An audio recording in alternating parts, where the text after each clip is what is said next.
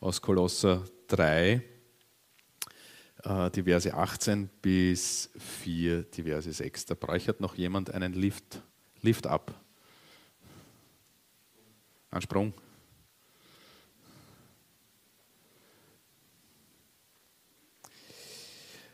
Kolosser 3, 18 bis 4, 6.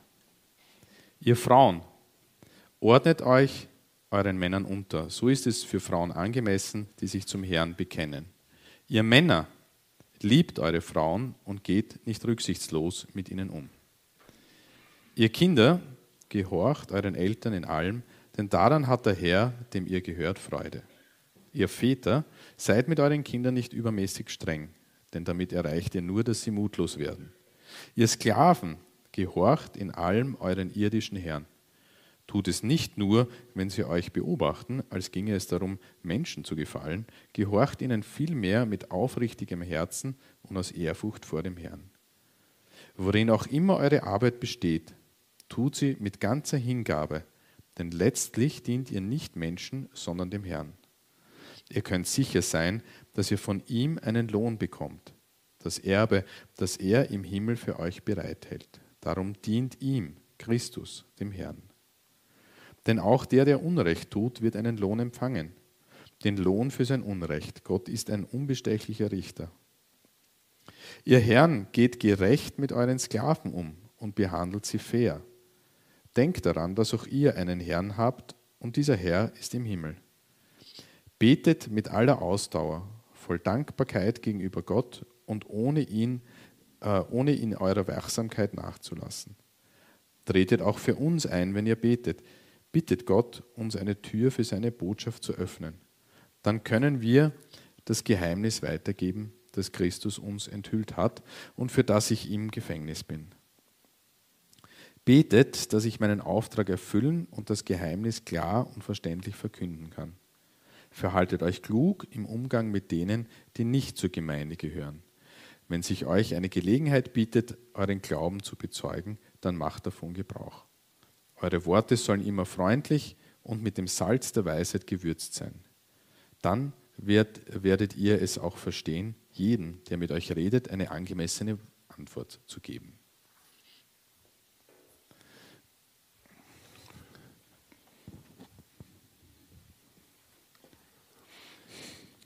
Danke, Helmut, für den sehr intensiven Text und schönen guten Morgen auch von meiner Seite heute.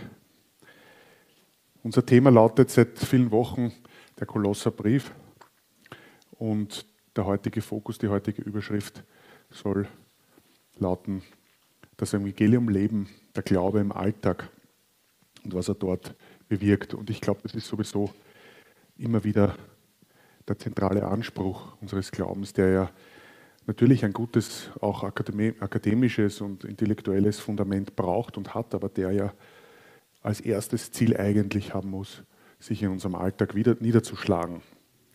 Und wie wir auch wissen aus unserer Serie, ist, dass Paulus ja ganz viel Zeit in diesem Brief nimmt, um auf Jesus, auf Jesus und immer wieder nur auf Jesus hinzuweisen und zu betonen, wer er ist und seinem Wesen, was er getan hat und dass er es ist, der diese Grundlage gelegt hat, dass wir diesen Glauben überhaupt leben können in einer Welt, die ja eine extreme Gravitation in die Gegenrichtung, in das hat, was Gott will.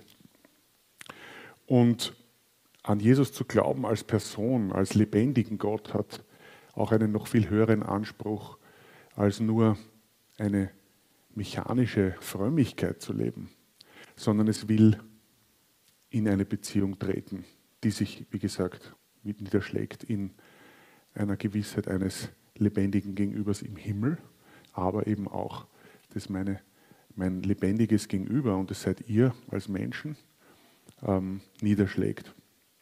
Ein Leben, das sich mit viel mehr zufrieden gibt als nur, könnte man sagen, einem Schattenbild. Oder wenn ich das Bild meiner Familie hernehme, die heute auch fast alle da sitzen, ich gebe mich doch garantiert nicht mit einem Foto meiner Familie zufrieden, sondern hoffentlich immer nur mit den real lebendig atmenden Personen, mit denen ich hoffe ich täglich eine Beziehung habe und sie auch pflege. Eine Beziehung, die sich auch verändert, die wächst und die ähm, eben lebendig ist. Und ich glaube, das ist ein Bild dafür, wie Gott sich auch wünscht, dass wir mit ihm leben. Dass wir, ich wiederhole nochmal, keine mechanische Frömmigkeit vor uns haben, die ganz schnell dogmatisch auf alles eine richtige Antwort findet, sondern die sich hingibt, die ruft und sucht, die versucht in eine Richtung zu sprechen und in die andere Richtung zu hören. Und der heutige Text, den wir gelesen haben aus dem Kolosserbrief, der Abschluss dieses Briefes, gibt im Grunde genau all diese Lebenswirklichkeiten wieder. Er redet lange über unsere Beziehung zu Gott und dann aber spricht er in all unsere sozialen Verbindungen hinein. Mann, Frau, die Kinder, später auch die Arbeitswelt, wenn man so möchte, die Gesellschaft. Am Ende geht es um die Frage, was tut Gebet ähm, und wie gehen wir mit der Welt sozusagen als einem Teil unserer Gesellschaft wieder, die Gott noch nicht kennt, so wie wir ihn hoffentlich kennen. Und alles das, wie gesagt, aufgehängt an unserem großen Gott, an Jesus, der diese Ordnungen auch gegeben hat und der sich dabei etwas gedacht hat, der in diese Ordnungen Mechanismen eingefügt hat, dass sie auch tatsächlich funktionieren können. Darum geht es ja am Ende des Tages immer. Wie können wir zusammen leben? Wie kann unser Leben im besten Sinn erfolgreich sein? Und das messe ich hier nicht an, an ökonomischem Erfolg, an Geld oder sonstigen Dingen, sondern tatsächlich daran, wie heil und wie gesund sind denn unsere Beziehungen. Und das Schöne an unserem Gott ist, finde ich, dass er einerseits als Gesetzgeber diese Regeln gibt, aber er hat sie tatsächlich auch als realer Mensch durchlebt und vorgelebt. Wie gesagt, wieder als Gegengewicht zu einer mechanischen Frömmigkeit, die nur sagt, das, das, das, das, das, das, hast du alles zu tun, sondern er hat auch, war sich nicht zu schade, als Mensch zu kommen, in Fleisch und Blut und das auch vorzuleben. Dort dürfen wir und dort müssen wir die ganze Zeit hinschauen. Die ganzen sozialen ähm, Verbindungen, die wir in dem Text lesen, die wären heute zu viel, sich alle einzeln anzuschauen. Ich möchte mir zwei Punkte ähm, rausnehmen und ein, ja, ich würde es vielleicht nennen, ein Gedankenmodell mit euch heute bauen. Ich hoffe, ihr könnt mir folgen. Es ist ein Gedankenmodell, das mich schon lange beschäftigt, aber ich habe versucht, eine, eine, ein Destillat davon zu finden, das euch hoffentlich nachvollziehbar ist in den nächsten 20 Minuten. Ähm, und ich möchte mir da auch zwei Punkte rausnehmen, die vielleicht für unsere Ohren heute vielleicht sogar was Verstörendes haben. Der Begriff Sklaven ähm, und auch ein, und das Verhältnis zwischen Mann und Frau, das auf den ersten Blick in diesem Text vielleicht so klingt, als gäbe es da ein Gefälle. Aber wie der Martin schon Ende Jänner gesagt hat, bei dem Geiger in der U-Bahn schauen wir genauer hin. Wir wollen ja nichts verpassen. Warum sagt Paulus zu den Sklaven, gehorcht euren irdischen Herren? Warum hat Gott, warum hat Jesus, warum hat Paulus nie dezidiert, wortwörtlich gegen Sklaverei geschrieben? Und warum konnten sich im leider schlimmsten Fall Christen auch auf die Bibel berufen und sagen, naja, ähm, Sklaverei kommt ja in der Bibel vor und da wird nicht wirklich wörtlich dagegen angesprochen. Denken wir an die Südstaaten und an den, den Bürgerkrieg in den USA oder an das British Empire. Steht ja in der Bibel. Ist okay, oder? Und auch in unserem Text steht es so drin, als wäre das eine Ordnung, die wir zur Kenntnis nehmen und mit der wir leben können. Und wir reformierten evangelikalen Christen, wir lesen ja und nehmen ja die Bibel wörtlich. Warum sagt Paulus, Frauen ordnet euch ihren Männern unter? Und warum sagt er zu den Männern, Männer liebt eure Frauen? Aber okay, wir nehmen es wörtlich. Wir nehmen ein paar gute Verhaltensregeln. Wir äh, betreiben humane Sklaverei. Wir gründen die GSÖ, das ist die Gewerkschaft der Sklaven Österreichs. Und wir schließen einen einfachen, aber doch konsensualen Frieden zwischen den Geschlechtern. Ihr lacht. Glück. Also es kommt euch genauso absurd vor wie mir. Ähm, denn dieses Gedankenmodell, glaube ich, äh, kratzt nicht an dem eigentlichen Problem, warum unsere Beziehungen immer wieder schiefgehen auf allen Ebenen. Auf der ganz kleinen Ebene in der Familie und wie wir leider gerade in den letzten Tagen auch sehen, auf der großen Ebene, auf der Ebene der Völker, der Staaten untereinander. Wir haben ein inneres Herzensproblem und es geht hier bei diesen Fragen um etwas viel Größeres. Ich möchte euch kurz in ein Bild einladen. Stellt euch vor, ihr wärt auf einem Feld, einer Wiese und ihr wisst, in drei Stunden, da ganz im Hintergrund in den Bergen sieht man es oft, da braut sich was zusammen, da kommt ein mega, mega großes Gewitter, da kommt ein richtiger Orkan auf euch zu. Und ihr habt zum Glück einen Hammer, ein paar Nägel, ein paar Bretter, Äste, Zweige, habt die Möglichkeit, einen Verschlag, einen Schutz zu bauen. Was werdet ihr machen? Ich glaube, ihr würdet sehr emsig und sehr schnell beginnen, einen Verschlag zu bauen, eine erste Zufluchtsstätte, einen ersten Ort, äh, um diesen Orkan, diesen Sturm gut zu überstehen. Aber stellt euch vor, es ist euch gelungen und ihr habt dieses, dieses Gewitter und diesen Sturm überlebt. Würde dieser Verschlag, würde dieser, diese Schutzzuflucht euer Zuhause bleiben? Oder würdet ihr beginnen, Fenster, Türen, ein Dach, eine Heizung einzubauen? Ich glaube schon.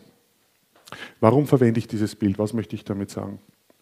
Ich glaube, dass, ich bin überzeugt davon, dass uns Gott oft auch, ähm, um in einer total zerrütteten Welt überhaupt miteinander auszukommen, sozusagen so eine moralische, ethische Mindestanforderung gibt, um das totale Chaos, die totale Willkür und den totalen Missbrauch äh, mal so einzubremsen, dass nicht alles sofort schief geht. Eben entgegen der Gravitation, die die Welt hat, die auch, glaube ich, wir alle in unserer Natur haben. Ich-Sucht, Selbstsucht, Maßlosigkeit. Die Schöpfung zu missbrauchen, andere Menschen zu missbrauchen, sie förmlich zu konsumieren, sie abzuwerten und im schlimmsten und im vermessensten auch Gott selbst als einen Art Segensautomaten zu degradieren. Wir beten ein bisschen und dann hat er uns gefälligst auch Gutes zu tun. Und ich glaube, diese Gravitation, ich habe jetzt da oben äh, Richtung Gürtel äh, geparkt und da geht es schon bergab. Da habe ich das einmal mehr wieder mit meinem Rollstuhl sehr gut erlebt. Wenn ich da runter will, die Straße, muss ich gar nichts tun. Da rolle ich so schön von selber nach unten, da brauche ich gar keinen Aufwand. Und im geistlichen Bereich ist es genauso. Um nach unten zu rollen, um mich gehen zu lassen in meiner Natur, so wie ich ohne Gott bin, geht von selber. Aber ich weiß auch schon nach dem Gottesdienst, wenn ich da zu meinem Auto wieder rauf muss, dann muss ich ein bisschen antauchen. Und das ist auch im Geistlichen so. Es ist ein ständiger Aufwand, auch gegen unsere Natur und gegen das, was aus dem Ich kommt, auch immer wieder anzukämpfen. Hier muss Energie, wenn wir so wollen, auch geistliche Energie zugeführt werden. Hier müssen wir uns immer wieder auf Jesus ausrichten, als unser Vorbild. Und wir müssen und dürfen ähm, die Bibel in die Hand nehmen und reinschauen, welche Ordnung hat er hier gegeben? Und ich möchte mir jetzt, wie gesagt, kurz diese zwei Themen Sklaverei und äh, die Beziehung zwischen Mann und Frau mit euch anschauen aus unserem Text. Ich habe schon gesagt, in der Bibel finden wir keinen Text, der dezidiert sagt, Sklaverei ist grundsätzlich falsch und das machen wir nicht. Wir denken auch vielleicht an den, Philipp, äh, den Philemonbrief oder an andere Texte aus der Bibel. Und wenn wir das wie gesagt, wörtlich nehmen, ohne einer tiefergehenden Exegese, dann können wir sagen, naja, Paulus hat ja auch nichts dagegen gesagt. Also Sklaverei ist schon okay. Wie gesagt, denkt an die Gewerkschaft der Sklaven Österreichs, die wir dann gründen und dann passt es so.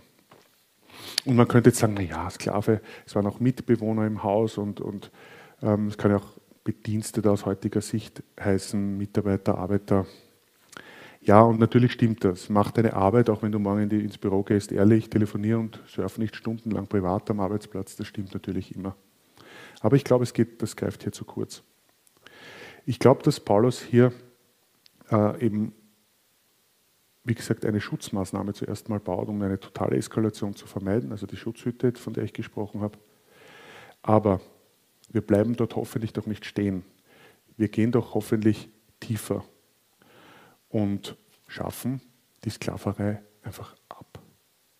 Ist das nicht die logische Konsequenz dessen, wenn wir das Herz Gottes kennenlernen, wenn wir ähm, ähm, in die Tiefe gehen, wenn wir nicht nur Plato mechanisch lesen? Und ähm, wir dürfen auch im Hinterkopf halten, dass Paulus hier in eine antike Gesellschaftswirklichkeit hineinschreibt, wo es das einfach gegeben hat. Und dass das menschliche, das, das jüdisch-christliche Menschenbild, das Gott hier auch etabliert, das uns durch die Bibel auch gibt, eine totale Revolution ist. Und dass Gott hier aber immer trotzdem, und das lesen wir zum Beispiel in Jeremia 31, das lesen wir im Hesekiel 11, eine Herzensrevolution wollte, die dann dazu führt, dass sich eine ganze Gesellschaft ändert.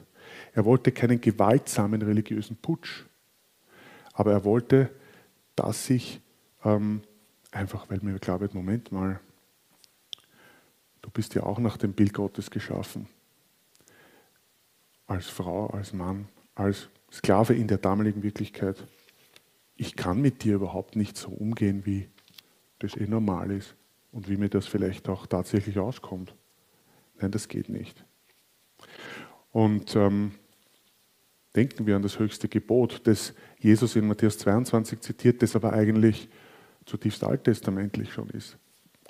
Du sollst den Herrn, deinen Gott lieben, von ganzem Herzen, mit ganzer Hingabe und mit deinem ganzen Verstand. Dies ist das größte und wichtigste Gebot. Ein zweites ist aber ebenso wichtig. Liebe deinen Mitmenschen wie dich selbst. Das können wir auch nicht überlesen. Und wenn wir das aber nicht begreifen und wenn wir noch einmal auf das Thema Sklaverei kurz hingehen, dann wird es echt hässlich, oder? Und die Christen waren auch keine Blitzgneißer bei dem Thema. Es hat sehr lange gedauert, bis Leibeigenschaft, Sklaverei und Menschenraub abgeschafft wurden. Und ironischer und traurigerweise, vielleicht gerade in den USA, dem vielleicht reformiertesten Land der Welt, hat die Abschaffung dieser Bestialität zu einem schrecklichen Bürgerkrieg geführt. Und bis in die 1960er Jahre hinein gab es Rassentrennung in Schulen, in öffentlichen WCs, in Bussen und in Kirchen. Bis heute ist Rassismus, wie wir wissen, in den USA ein Riesenthema und ich fürchte auf eine andere Art durchaus auch bei uns. Ähm, wie kann es sein, dass in christlich geprägten Gesellschaften so etwas passiert? Das ist doch eigentlich eine Schande. Da möchte ich heute hin gedanklich mit euch, dass wir genauer schauen. Aber genau das passiert, wenn, wenn wir nicht genau schauen und die Bibel oberflächlich und ohne Gottes Liebe lesen. Aber es gibt Hoffnung. Weil wir die Bibel genauer anschauen, weil wir tiefer und substanzieller hineinschauen, kann sich eine ganze Gemeinde, eine ganze Gesellschaft ändern und kann hier etwas sichtbar werden, was tatsächlich unerhört ist. Das ist das Potenzial des Evangeliums bis heute, lebendig angewandt im Alltag, mit Eigenverantwortung, mutig vor Gott auch ähm, bewegt und dann ähm, unter uns ausgelebt. Eine Revolution der Herzen. Und ich möchte hier jetzt ähm, ohne Schwärmerei noch einen Schritt weiter gehen. Ich möchte sagen, dass wir durch Jesus eine Wiederherstellung ein Stück weit, nehmt mich bitte hier versteht mich bitte richtig, das Leben so, wie es Gott gemeint hat, schon erleben können. Ein bisschen Paradies. Noch einmal, ohne Schwärmerei, wir sind noch nicht im Paradies. Aber wir sind ja schon ähm, versetzt in das Reich seines Sohnes, heißt es im Kolosserbrief. Wir sind eigentlich schon ähm, de jure, also Gesetz, vom Gesetzeswesen her gedacht, ähm, neue Kreaturen. Wir sind wiederhergestellt. Der Buchstabe tötet, aber der Geist Gottes macht lebendig, heißt es in 2. Korinther 3. Also wenn wir nur so lesen, dann ist irgendwie, da fehlt immer was. Ich möchte es am zweiten Thema des heutigen Textes, das ich mir rausgreife, mit euch auch noch mal aufhängen und ich hoffe, ihr seid noch bei mir. Das Beziehungspaar Mann und Frau. Paulus schreibt, die Frau soll sich dem Mann unterordnen und der Mann soll die Frau lieben so eigenartig. Ich hab, bin jetzt seit 20 Jahren ungefähr Christ und lese die Bibel und das war immer so eine Bibelstelle, wo ich gedacht habe, das ist spannend, warum, warum steht das da so? Und es kommt im Epheserbrief nochmal genauso vor. Und das hat mich immer irgendwie stutzig gemacht. Und ich habe mich im Zuge der Vorbereitung zu dieser Predigt hingesetzt und gesagt, Herr, was, was ist das? Ich muss mir das mal genauer anschauen. Ich kann das nicht von mir wegschieben. Ich möchte mal wissen oder ich möchte mal vielleicht einen Gedanken finden, warum du das äh, so hast schreiben lassen. Gibt es bei den Geschlechtern eine, eine wiederkehrende, eine geschlechterspezifische Problematik vielleicht? Gibt es schlechte Muster, die aus dieser gefallenen, aus dieser sündigen Neigung, die wir alle haben, bei den einzelnen ähm, Geschlechtern vorkommen? Und ich bitte euch wirklich, die Steine jetzt noch unten zu lassen. Ich möchte hier auch nicht platt oder pauschal über irgendwas drüber wischen, weil wir alle immer auch eine komplexe Mischung sind aus bestimmten Neigungen. Und das hat viel mit unserer Herkunftsfamilie zu tun, mit unseren Biografien vielleicht zu tun. Aber ich möchte mal die Frage in den Raum stellen. Ähm, Frauen, die haben manchmal vielleicht die Neigung, manipulativ zu sein, die Männer abzuwerten, keifig zu sein, Männer nicht hochzuachten, lästern, Sexualität vielleicht als Machtmittel einzusetzen. Haben Männer nicht oft die Neigung dazu, lieblos zu sein, schlechte Kommunikatoren zu sein, Flüchter zu sein, aber dann, wenn es ihnen eng wird, Gewalt auszuüben, sich Frauen zu nehmen, sie abzuwerten, sie zu gebrauchen, im praktischen, vielleicht auch leider in sexuellen Dingen. Ist es eine Neigung, die da ist bei den Geschlechtern und wo es dringend Versöhnung braucht? In 1. Mose 3, 16, kurz nach dem Sündenfall, wo der Mensch sich von Gott trennt, aber wo er sich leider auch plötzlich von sich selbst entfremdet, wo Mann und Frau zum ersten Mal ein Problem miteinander haben, historisch. Da sagt Gott ähm, zu Eva, dein Verlangen soll nach dem Mann sein und er wird dein Herr sein. Und ich habe mir die, die, die Begriffe auch angeschaut. Das ist für mich eine Prophetie auf das, was passiert, wenn wir plötzlich in der Trennung leben. Das ist nichts Gutes. Das ist keine Ordnung. Das ist keine gute Schöpfungsordnung, sondern das ist passiert durch diesen Bruch, den der Mensch mit Gott erlebt hat und den der Bruch, den er auch untereinander erlebt hat. Das ist nicht Gottes Wille, sondern er sagt nur voraus, was passieren wird. Aber dieser Fluch ist in Christus überwunden. Ich bin zutiefst davon überzeugt. Und natürlich, noch einmal, leben wir das nicht rein aus heute. Wir können das noch nicht in seiner ganzen Schönheit ausleben. Wir ähm, leben in dieser Dauerspannung von alt und neu. Und doch sind wir schon Bürger des Himmels als Männer und Frauen. Ähm, und ich glaube, wenn wir dort genauer hinschauen und nicht nur sagen, ja, ihr Frauen ordnet euch unter. Und die Frauen sagen, ja, aber du, du musst mich doch lieben. Ähm, wenn wir dort tiefer reingehen, ich glaube, dass wir hier eine Fülle und eine Schönheit von Gott schmecken können und erleben können, wo unser Egoismus, unser Sexismus, unser missbräuchliches, ähm, egozentrisches Leben wirklich kleiner werden kann, immer kleiner werden kann und wo die, die ganze Schönheit unseres Glaubens ähm, sichtbar werden kann. Wo sich alles ändert, wo sich eine Ehe, eine Familie und wie gesagt ein ganzes Land ändern kann. Und ähm, ich glaube auch, dass dort, und da oute ich mich jetzt ähm, auf eigenes Risiko, Mann und Frau auch in allen Bereichen des Lebens ein gleichberechtigtes Leben leben können, auch in der Gemeinde Gottes. Ich glaube, dass wir hier ähm, von dieser Notordnung, die ich am Anfang mit diesem Verschlag und mit diesem Orkan versucht habe, euch nahezubringen, was ich damit meine, einen Schritt weitergehen können. Und ähm, dass ich auch glaube zutiefst, dass Frauen in der Gemeinde ähm, auf dieser gesunden Ordnung aufbauend alle Dienste tun können. Aber ich möchte mich nochmal wiederholen hier. In Christus sind wir wiederhergestellt. Das Paradies ist ein Stück weit Wirklichkeit, ohne Schwärmerei. Wir sind nach wie vor, denke ich, zu jeder Sünde fähig. Aber was durch Jesus und durch den Heiligen Geist anders ist, ist, dass wir immer wieder die Wahl haben. Und selbst wenn wir scheitern, Werkzeuge in der Hand haben, immer wieder in diese Vergebung und Versöhnung hineinzugehen. Immer wieder von der Startposition, Orkan, Holzschutzhütte, weitergehen in diesen wiederhergestellten, guten, heilen Schöpfungszustand, der am Anfang sagt, Und Gott schuf den Menschen in seinem Bild, im Bild Gottes schuf er ihn als Mann und Frau, schuf er sie. Da war alles in Ordnung, da war alles auf Augenhöhe, da gab es das alles nicht. Und wie wir wissen, im Kolosserbrief wird viel Zeit verwendet, auf Jesus zu schauen, auf Jesus zu schauen. Was hat er getan? Er ist die Quelle der Liebe, er ist die Quelle dieser gesunden Ordnungen, die uns ermöglichen, ein ganz anderes Leben zu führen. Ohne Schwärmerei, aber doch mit dem Anspruch, dass es einfach anders sein kann, als es eh irgendwie natürlich aus uns herauskommt. Ein Stück vom Paradies schon zu uns zurückgekommen ist, auch wenn die völlige Erfüllung noch ausständig ist. Und es soll hier auch keinen Stress auslösen bei uns.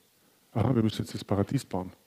Nein, aber wir haben tatsächlich eine andere Möglichkeit, miteinander umzugehen, den anderen höher zu achten als uns selbst. Jesus als das Vorbild zu nehmen, ähm, das er ist und das er war, der ist ähm, dem es nicht zu schade war, ein Mensch zu werden, dem es nicht zu schade war, den Weg ans Kreuz zu gehen und der an sich etwas Unerhörtes vorgelebt hat. Und bei dem Beispiel angelangt, kann ich gar nicht mehr über andere Leute herrschen. Auf eine, Schreck, auf eine schlechte Art, ähm, sie missbrauchen, das geht alles nicht mehr. Da muss ich die Sklaverei abschaffen und da muss ich meine Frau lernen, höher zu achten als mich selbst und dann möchte ich ein Diener sein in meinem Leben, meinem großen König nachfolgend. Also lesen wir die Bibel nicht mechanisch, sondern schauen wir genauer hin. Wir wollen hier nichts verpassen. Wir wollen uns nicht mit dem Schatten einer komischen Frömmigkeit zufrieden geben, sondern mit dem lebendigen Gott. Und mir ist klar, dass das auch immer wieder schmerzhafte Korrektur unserer eigenen Persönlichkeit verlangt. Wir müssen Buße tun lernen. Wir müssen lernen, Fehler zu bekennen. Nicht nur vor Gott, auch voreinander. Und von Herzen sagen, es tut mir leid. Ich habe mich an dir vergangen. Es geht in unserem Leben immer um soziale Verflechtungen, so wie in der heutigen Bibelstelle. Mann, Frau, Kinder, Arbeitsplatz, Gesellschaft, die Welt. Es geht immer um das eine. Und wenn wir heute beten für die Ukraine und für die Weltpolitik, dann sehen wir, dort scheitert die Welt. Nicht an Ökonomie oder an Wissenschaft oder so. Aber auch genau dort ähm, wird die Welt wieder heil, wenn sie durch Jesus ähm, wieder in den Zustand zurückfindet, Gott ihn gemeint hat. Und ein Stück von diesem vom Himmel, ein Stück vom Paradies, können wir durch Jesus immer mehr auch in unsere Mitte bringen. Denn nur an Jesus kann die Welt auch wieder heil werden. Lass uns noch beten miteinander. Jesus, ich danke dir, dass du dir nicht zu so schade warst, ähm, ähm, zu kommen, physisch zu kommen als Mensch in diese Welt, in eine Welt, die dich abgelehnt hat, in einer Welt, die dich immer noch ablehnt, im großen Stil leider.